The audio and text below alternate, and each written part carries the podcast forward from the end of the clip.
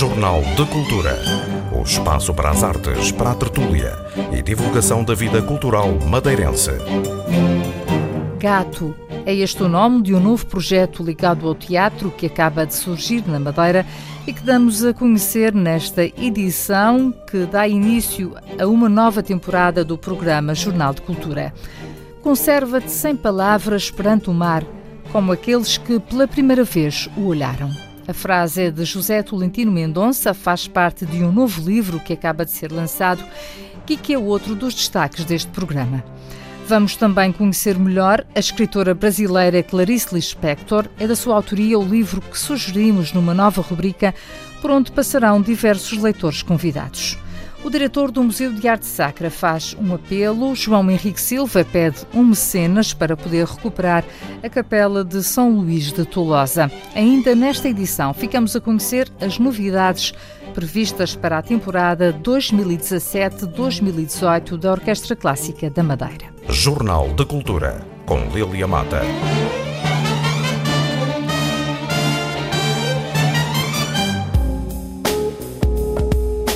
Há um novo projeto de teatro na Madeira, chama-se Gato, Grupo de Amigos do Teatro, e de acordo com o seu fundador, tem todas as características de um felino. O grupo junta 22 amigos que querem fazer experiências diferentes. Sandro Nóbrega, o mentor do projeto, quer que o teatro sirva de ponte entre as várias artes. O gato não se limita a ter lugar para todas as artes, quer também aproveitar os espaços esquecidos jardins, florestas, museus, praias. O Gato surgiu um, através de conversas informais com amigos, por isso é que damos o nome do grupo de amigos do teatro, porque muitas vezes o que nós temos constatado, apesar de haver muitos grupos com trabalho já de alguns anos aqui na região, nomeadamente o Teatro Experimental do Funchal, um, a Contigo Teatro, o Teatro Experimental da Camacha, entre, entre outros, tem havido bastantes. Um, depois acaba por haver ali um núcleo de pessoas que trabalham um bocadinho no projeto da Associação A, depois no projeto da Associação B e acabam por ter também eles próprios ideias inovadoras e ideias interessantes na área cultural e artística e da performance que acabam por não ter um espaço onde consigam de facto realizar e dinamizar esse tipo de atividades. E felizmente há jovens muito criativos por aí. E então, em conversa um, com alguns dos meus amigos, pessoas com quem já tenho feito teatro, alguns tiveram apenas uma experiência, outros foram tendo mais do que uma experiência, alguns não têm experiência nenhuma, mas gostariam de ter ali, a meio da conversa, surgiu uh, o seguinte comentário: ah, O que eu gosto é de fazer teatro para me divertir. Não gosto de, do stress, da burocracia, não gosto, às vezes, das caixinhas que se fazem de rivalidades entre o grupo A, o grupo B, pessoas que só fazem teatro só naquele grupo porque não querem fazer para outro. porque O que eu gosto é de fazer teatro e estar com os amigos. E então a ideia foi fermentando e, como eu sou um pouco visual, cheguei a casa, escrevi no meu caderno de notas Grupo de Amigos do Teatro, surgiu a sigla, surgiu o gato. E depois fizemos uma associação com o próprio animal, o próprio felino, uh, que é um animal que não dá tudo à primeira, que é preciso nós uh, o seduzirmos e nos deixarmos também seduzir por ele, dá umas arranhadelas, dá umas miadelas. Um, é um animal que uh, é esguio, um, que não conseguimos interpretar assim logo num, no primeiro contacto. Uh, e a arte é um pouco isso. A arte também exige da nossa parte este movimento de ir ao encontro dela e de, um, e de aprofundarmos um pouco a nossa reflexão sobre aquilo que nós somos enquanto pessoas e aquilo que nós somos enquanto sociedade. Uh, a arte tem também essa função, a função de nos fazer refletir e de nos elevar um pouco enquanto, enquanto pessoas. Então, o grupo de amigos do teatro está neste momento aberto, já está a funcionar, já temos algumas atividades, um, ainda não temos um espaço físico, uma sede.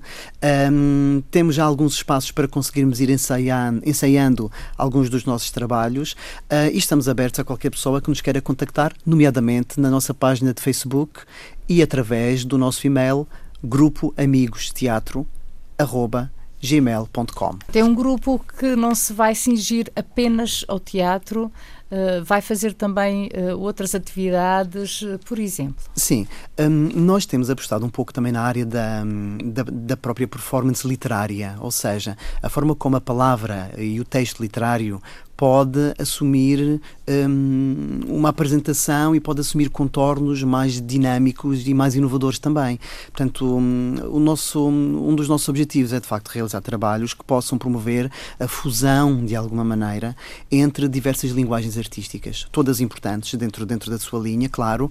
Um, o teatro, no fundo, acaba por ser a ponte, acaba por ser a plataforma onde todas as outras podem, de facto, brilhar e vamos tentar um, criar também algumas atividades onde possamos ter uh, palavra, uh, som, um, texto literário, uh, poesia e não só, com música, com dança, uh, com artes plásticas e visuais, uh, em movimentos colaborativos e em movimentos onde as várias áreas possam contactar umas com as outras e extrair de cada uma delas aquilo que de melhor elas, elas podem ter. Portanto, estamos receptivos a, a ideias, a projetos, a quem quer que, que nos queira, que, que, se queira juntar e associar a nós para conseguirmos dinamizar atividades de caráter diferente.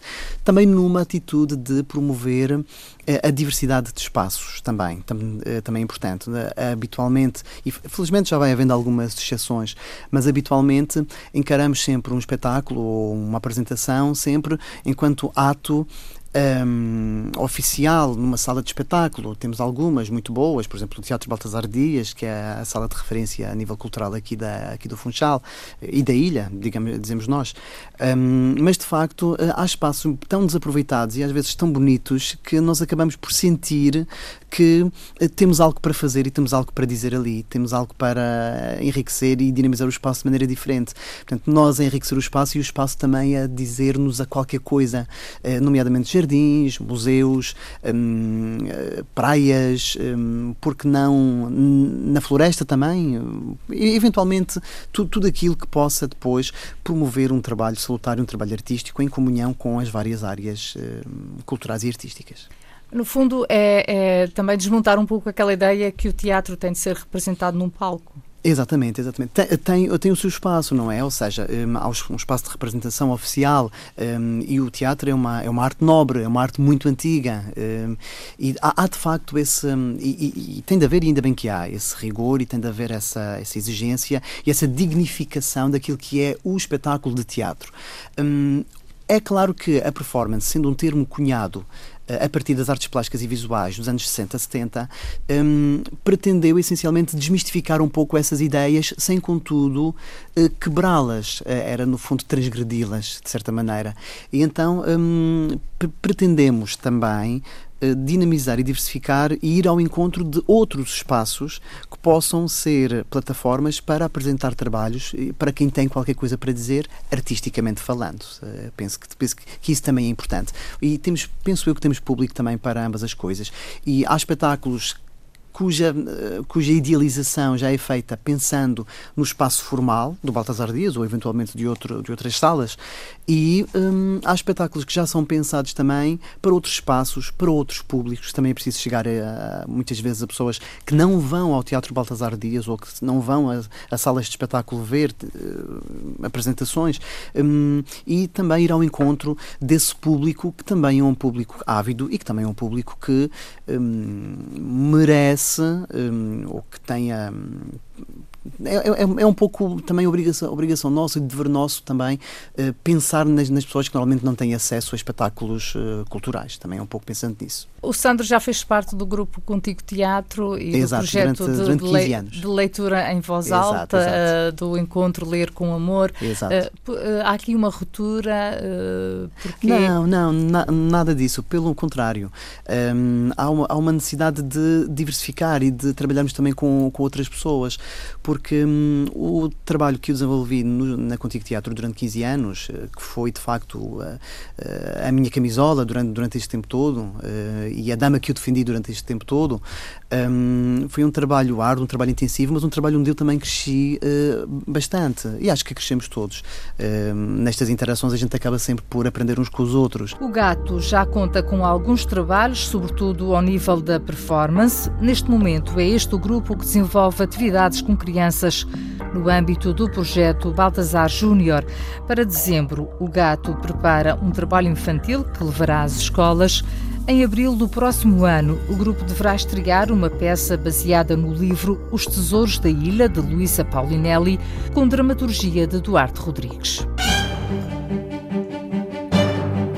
Jornal de Cultura.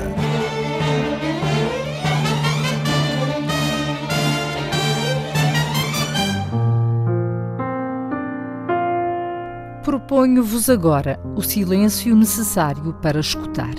As palavras são de José Tolentino Mendonça. Faz o que possas e o que não possas.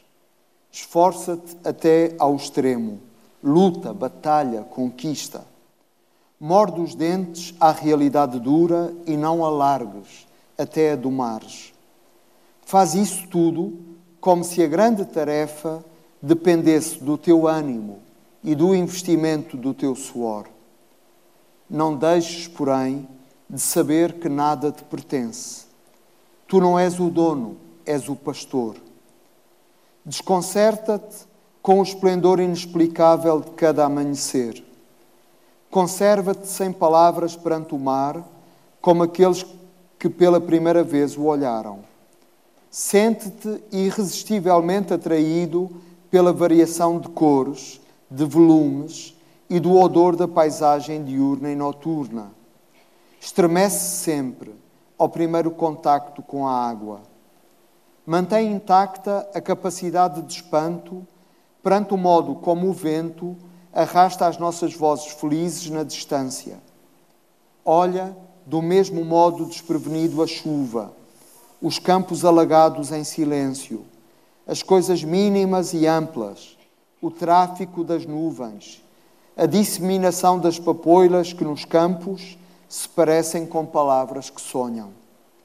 Saboreia o embaraço por aquilo que permanece em aberto, não por insuficiência, mas por excesso, e não te apresses a catalogar, a descrever ou a aprisionar. Que a tua forma de compreensão seja um outro modo de ampliar o espanto. Seja esse o teu legado àqueles que amaste. Intitula-se O Brilho que Deixarás, é um dos textos do novo livro do poeta, sociólogo e teólogo José Tolentino Mendonça. O Pequeno Mundo das Grandes Perguntas é a estreia do autor madeirense na editora Quetzal.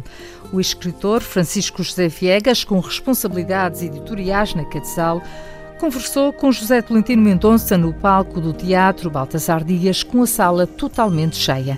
É um excerto dessa conversa que aqui partilhamos. E eu fui pegar como epígrafe uma frase deste autor, que foi um teólogo importante na nos anos 60 e 70 e que, curiosamente, depois fez uma, uma migração para, para a filosofia e para a antropologia e que um grande uh, autor italiano, Giorgio Agamben, diz que o Ivan Illich será um dos grandes autores a redescobrir no século XXI. E eu concordo com ele, porque ele, por exemplo, é um mestre do silêncio, que nos ajuda a compreender o silêncio. E o que ele diz nesta, nesta frase que roubei para epígrafe é que se quisermos conhecer os outros, nós temos de valorizar o seu silêncio, escutar, escutar o seu silêncio. Se não os conhecemos pelo silêncio, ainda não os conhecemos verdadeiramente. Ora, o, o, silêncio é também uma ferramenta de conhecimento humano e de construção de, de nós próprios, da nossa, da nossa interioridade. Eu penso que hoje um dos dramas da nossa, uh, do, dos nossos estilos de vida, uh, isto é mais ou menos assim para a maioria das pessoas perante a, chamada vida produtiva, nós vivemos horários cada vez mais transbordantes, vivemos num ritmo que nos dispersa, que nos obriga a andar de um lado para o outro, uh, é o fazer. O ativismo acaba por ser uma espécie de patologia que nos adoece cotidianamente. Uh, e há, de facto, pouco tempo para escutar aquelas perguntas que só vêm através do silêncio. De maneira que o silêncio é também uma espécie de lugar interior eh, lugar do mundo. Tu chamas-lhe uma disciplina do coração. Uma disciplina do, do coração. E isso eu fui buscar, interessante, a, a, a regra de São Bento. Uhum.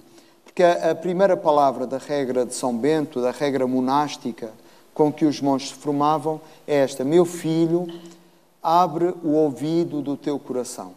Ora, o ouvido do coração é um ouvido é um ouvido diferente, é um ouvido que penso que a gramática que tem de trabalhar é a gramática do silêncio. É por isso que também gostas daquela canção The Sound of Silence, que aliás fazes, há, uma, há um dos teus textos que é sobre a história sobre, dessa canção. É sobre a, sobre a história sobre a da reinvenção canção. da canção. É, é, é, é, muito interessante que a, a, canção começou por ser um, um, um falhanço total uh, e depois foi rearranjada e reproposta aos próprios autores e de repente tornou-se a bandeira de uma época. Exatamente. Uh, e isso, e de uma geração que diga, fala ali. O, o, silêncio pode ser tanta coisa, quer dizer. Falas, o... deixa-me só. Há uma, esta, esta ideia de que o silêncio pode ser tanta coisa é muito importante porque hum, tu falas várias vezes, ou recorres várias, várias vezes à imagem de um banco de jardim. É? Uh, o que nos leva imediatamente a, a, outra ideia, que é atravessar um bosque, atravessar, atravessar um jardim, atravessar uma, uma floresta, que leva-nos para a ideia da contemplação, que é uma, uma arte perdida, uh, ou pelo menos esquecida em grande parte da, da nossa vida. E estabelece muito esse contraponto, outro dia falavas muito bem, de, da diferença na nossa vida entre atravessar o corredor de um centro comercial uhum. e atravessar um uma alameda de um bosque. Uh... E, e, que a nossa vida está, está, neste momento, muito mais sitiada a atravessar uh, os corredores de um, de um hipermercado um do que. Há, há, uma, há uma história engraçada da Clarice Lispector. Uh, ela conta que, a meio da tarde, chama um táxi à casa dela e diz: Olhe, motorista, leve-me ao Jardim Botânico. E ele disse, a, a, que número quer ir? Ela disse, não, eu quero ir ao Jardim Botânico. É, um, é, uma zona, não é um bairro também. É, é um bairro também no, no, Rio. no, Rio. Mas a que número quer ir? Não, eu não quero ir ao bairro, eu quero ir ao Jardim Botânico. E o homem vira-se para trás e olha com a maior estranheza. Porque eh, nós não estamos habituados a esta experiência de gratuidade e de inutilidade. Uh, Sentar-se num banco de jardim para, lá, para um homem de 50 anos parece uma coisa estranha, quer dizer, parece uma desocupação. A pessoa está ali desocupada, sem fazer nada. E, e é, é, é, um termómetro da, da, da, nossa cultura os bancos de jardim estarem vazios nas cidades e não, estarem, não serem mais disputados, porque quer dizer que há menos gente a, a procurar no seu dia a dia carregado uma espécie de, de ponto de fuga, de, de, de, lugar diferente para olhar a vida e sentir o tempo, sentir-se a si mesmo com outro ritmo, de, de, outra, de outra forma. O olhar de José Tolentino Mendonça sobre uma sociedade em que há cada vez menos tempo para o essencial, até para estar em silêncio. Jornal de Cultura.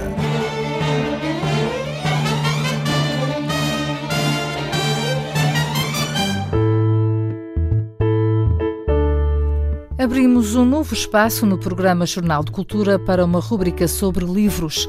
Diversos convidados ao longo desta temporada do programa vão sugerir leituras.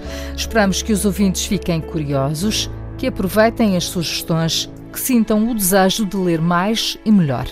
A primeira sugestão chega-nos pela voz de Elisa Seixas, professora de filosofia e apaixonada por livros. Estou à procura de um livro para ler. É um livro todo especial. Eu o imagino como um rosto sem traços. Não lhe sei o nome nem o autor. Quem sabe, às vezes penso que estou à procura de um livro que eu mesma escreveria. Não sei. Mas faço tantas fantasias a respeito desse livro desconhecido e já tão profundamente amado. Inicio esta colaboração com as palavras de Clarice Lispector. Brasileira de ascendência judia, nasceu em 1920 na Ucrânia, de onde a família teve de fugir para escapar aos pogroms praticados pelo exército russo às aldeias onde viviam os judeus. Os pogroms são, são ataques extremamente violentos a uma determinada etnia ou raça e que visam queimar os pertences e aterrorizar as populações visadas com espancamentos, violações e execuções sumárias. Foi de tudo isto que escapou a família, tinha Clarice dois anos. uma família de refugiados que deu ao país de acolhimento, o Brasil, uma das maiores escritoras do século XX. Jornalista, mas fundamentalmente escritora, Clarice Lispector deixou-nos contos, crónicas, romances e livros para crianças que podem e devem ser lidos por pessoas adultas. O jornalismo era uma forma de sobrevivência, o seu ganha-pão, já que os livros não lhe permitiam viver deles. Clarice Lispector não tinha muita habilidade na gestão da sua carreira literária e foi por várias vezes enganada na gestão dos direitos de autora. O livro que hoje vos proponho tem o título perfeito para esta primeira colaboração. Chama-se A Descoberta do Mundo e foi publicada em Portugal em 2013 pela Relógio de Água, que é a editora que detém os direitos de publicação da obra de Clarice Lispector em Portugal. Organizado pelo seu filho, Paulo Gurgel Valente, este é um livro que recolhe os contos e crónicas que a escritora publicou no Jornal do Brasil entre 1967 e 1973.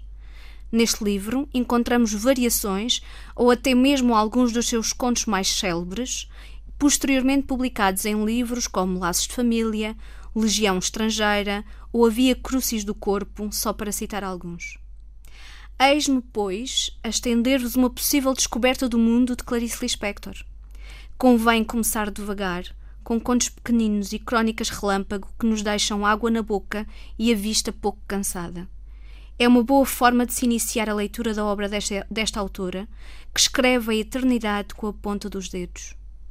Todos nós que escrevemos, diz ela, estamos fazendo do túmulo do pensamento alguma coisa que lhe dê vida. Elisa Seixas vai continuar a colaborar com o programa Jornal de Cultura, sugerindo outras leituras.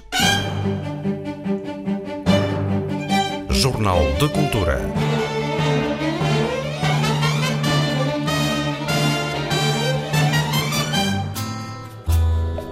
Depois da recuperação da torre, varanda, mirante do Museu de Arte Sacra do Funchal. Graças ao patrocínio de um privado, João Henrique Silva, diretor do museu, faz um apelo. É necessário recuperar com urgência a capela de São Luís de Tolosa, num dos extremos do edifício. A capela encontra-se fechada ao público por falta de condições. O museu procura um mecenas para conseguir concretizar esta obra. A Capela de São Luís de Tolosa, que está no, na outra, no outro extremo do edifício do, do Museu da Arte Sacra e que faz parte do, do edifício. É uma capela que, que não está aberta ao culto e que tem, nestes anos eh, passados, tinha algumas peças de arte, mas não fazia propriamente parte da, do roteiro de visita normal. Entretanto, neste momento está encerrado porque nós precisamos fazer ali alguma intervenção. E, e no futuro pretendemos, o que pretendemos, vá lá, se quisermos eh, explicitar uma próxima intervenção e para a qual seria muito bom se, se tivéssemos um, um, mecenas como tivemos agora para a torre, seria a intervenção na Capela de São Luís de Tolosa. Eh, precisa, do, precisa de uma intervenção de conservação e restauro, os tetos, aos xilófagos, Portanto, há, digamos, elementos que vão destruindo as madeiras. Eh, a capela toda tem que ser recuperada. E, e, e contamos no futuro utilizar aquela capela também como uma extensão do próprio museu, criando alternativas do ponto de vista museográfico que façam que, são, que é uma alternativa em termos de, de museografia, de exposição, mas que se liga àquilo que está no interior do museu. Portanto, é mais um enriquecimento da oferta museológica do Museu da Arte Sacra. Falta-nos agora, enfim, ter eh, disponibilidade orçamental. Vamos a ver se, se este exemplo da torre é seguido por outros mecenas de boa vontade para uh, se restaurar aquela capela. Quanto é que, uh, que é necessário para restaurar? Não tenho orçamentado, mas poderá precisar de, sei lá, de 15 a 20 mil euros, certamente. É, é uma capela de, de, da época do edifício? Eh? Sim, é da época do edifício, é século XVIII. Um apelo lançado no dia em que foi inaugurada a recuperação da torre, varanda, mirante do Museu de Arte Sacra, um espaço assim descrito por João Henrique Silva. Chama-se a Torre Varanda Mirante, porque na torre existe, uh, existe uma varanda que tem a propriedade de ser um, uma, uma, um grande mirante sobre a baía.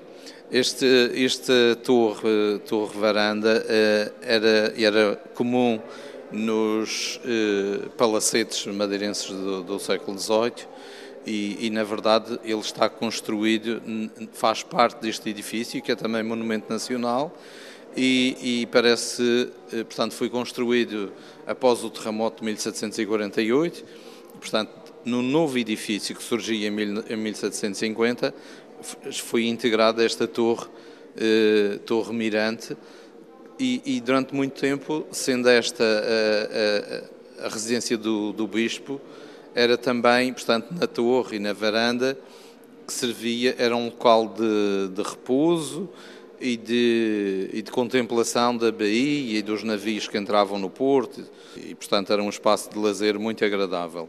Para nós, esta recuperação consistia essencialmente no restauro do painel de azulejos, onde estão figuradas as três virtudes teologais, portanto, uma figuração alegórica, que é um painel azulejar também do século XVIII, da Oficina de Lisboa, e para além do painel de azulejos, foi, for, houve um, enfim, obras de conservação nas duas salas adjacentes à própria varanda, que são duas salas amplas, realizámos trabalhos de pintura e carpintaria, e essas salas eh, servirão para realizar pequenas exposições temporárias, atividades dos serviços educativos, portanto, é um espaço também que vem enriquecer, enfim, o trabalho que o museu possa desenvolver. Uma recuperação paga por Ferdinando Fernandes, imigrante madeirense em Caracas, na Venezuela.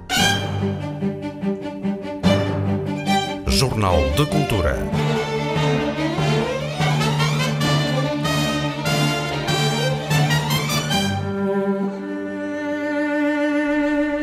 Cinco portugueses estreiam obras na temporada artística da Orquestra Clássica da Madeira. Dois são madeirenses, João Caldeira e Jorge Maggiore. As obras serão escutadas em primeira audição mundial. Ao todo, são 55 concertos numa temporada que começou a 23 de setembro.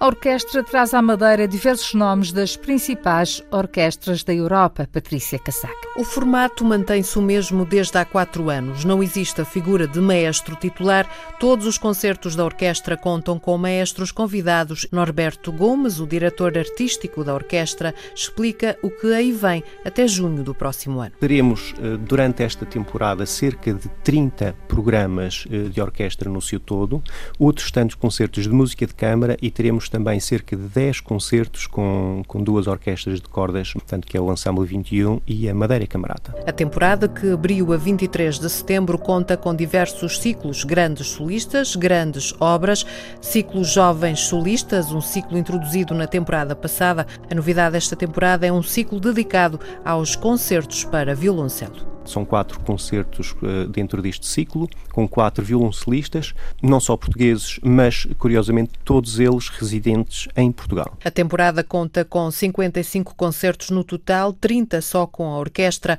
Norberto Gomes destaca a parceria que traz à Madeira diversos nomes das principais orquestras da Europa. Estamos a falar da Filarmónica de Berlim ou da Royal Concertgebouw de Amsterdão ou a Filarmónica de Bruxelas. Portanto, poderia dizer assim de uma forma mais ligeira, se, portanto, se fizermos uma comparação em termos futebolísticos, para o público poder uh, uh, perceber melhor uh, o que é que isto significa. Portanto, seria a mesma coisa que numa equipa de futebol de cada região termos um, o Cristiano Ronaldo cá como convidado a jogar num jogo, a fazer um jogo ou, ou um outro jogador de destaque. As opções quanto aos compositores são variadas. Os grandes compositores portugueses, compositores russos, franceses, italianos, ingleses e americanos, mas há também estreias convidamos cinco uh, compositores portugueses, sendo que dois deles são madeirenses, uh, portanto o João Caldeira e o Jorge Maggiori, que são madeirenses, portanto a eles uh, vamos, vamos, teremos duas obras em primeira audição mundial, e teremos do Jorge Salgueiro, que é um compositor que tem alguma relação já com a Madeira, portanto já fez alguns projetos cá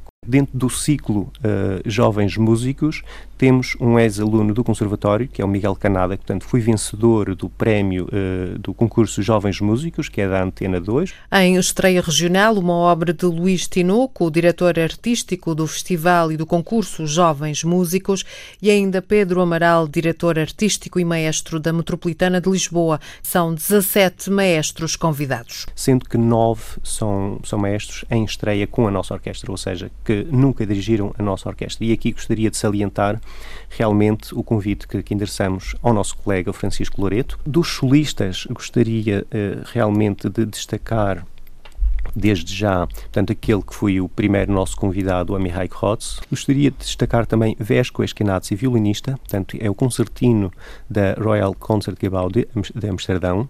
Mário Stefano, portanto, que é um bandionista e, e acordeonista italiano. Uh, o Eddie Van Oosthuis, que é clarinetista da, da, da, da Bruxelas Philharmonie e, tanto entre outros, vários portugueses, o António Rosado no piano. Uma das novidades esta temporada é o artista associado Felipe Gomes, um designer gráfico e fotógrafo responsável pela imagem dos folhetos para cada concerto da, da, da orquestra, portanto no seu todo, uh, associar uma fotografia uh, da natureza da Madeira. E desta forma, uh, não só promovemos a natureza da Madeira, como aliamos também à música. Os concertos da temporada artística da Orquestra Clássica da Madeira serão maioritariamente no Funchal, à exceção de dois, um na Calheta e outro em Câmara de Lobos, marcados para dezembro e janeiro. Anote na sua agenda, os concertos da Orquestra Clássica custam 20 euros para o público em geral, mas há desconto para os sócios e para os alunos do Conservatório. O Jornal de Cultura está de volta na próxima semana. A sonorização foi de Paulo Reis, o apoio técnico de Miquel França. Fique bem. Jornal de Cultura. O espaço para as artes, para a tertúlia e divulgação da vida cultural madeirense.